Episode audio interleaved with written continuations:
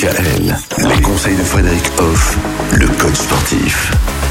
Un état d'esprit qui change tout, c'est tout simplement déjà de voir les choses de manière euh, positive. Vous nous disiez d'ailleurs en début de semaine de commencer sa journée en disant aujourd'hui je m'attends à de bonnes choses, ça sera une belle journée et l'importance de l'état d'esprit favorable aussi dans le sport, ça, ça on peut le conditionner également dans notre état d'esprit?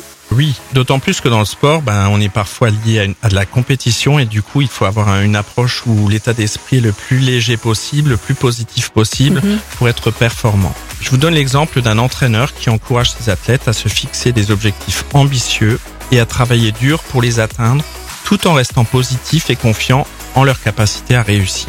Si jamais il y a un trouble qui arrive dans la tête du sportif, eh ben ça va le contrarier et puis il va faire de mauvais entraînements et même le jour de la compétition, il aura beaucoup de difficultés à être performant parce qu'il y a un petit quelque chose qui traîne dans sa tête.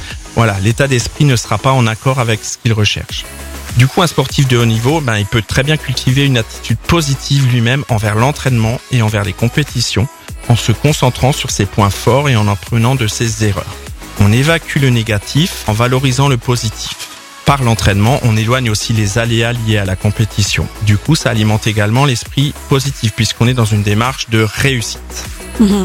Mais là, je dis que euh, je me dis que pour pour certaines personnes, c'est pas forcément une évidence parce qu'il y en a qui ont été éduqués dans l'esprit de compétition, d'être le meilleur à tout prix, quitte à écraser les autres. Complètement. Alors là, on parle en- même temps du système de valeurs dans lequel on est, qui vient de l'éducation et de, de l'expérience de Oui, la parce que vie c'est aussi une histoire de-. De questions de, de valeurs finalement que l'on porte déjà en soi. Oui, complètement. Mais je pense que maintenant, au 21e siècle, il est bien de se positionner comme étant la meilleure personne pour soi.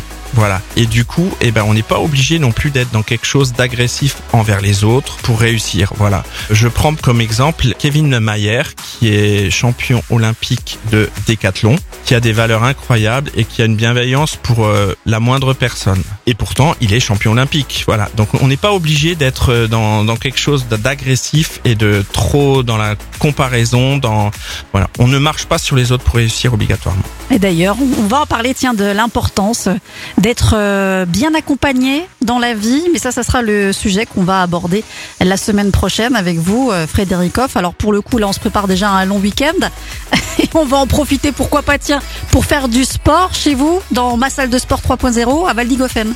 Oui, complètement. La salle est ouverte tous les jours de l'année, de 6h à 23h, pour que ça colle aussi à votre emploi du temps, à votre mode de vie, tout simplement. On se retrouve donc la semaine prochaine. Bon week-end. Bon week-end Retrouvez l'ensemble des conseils de DKL sur notre site internet et l'ensemble des plateformes de podcast.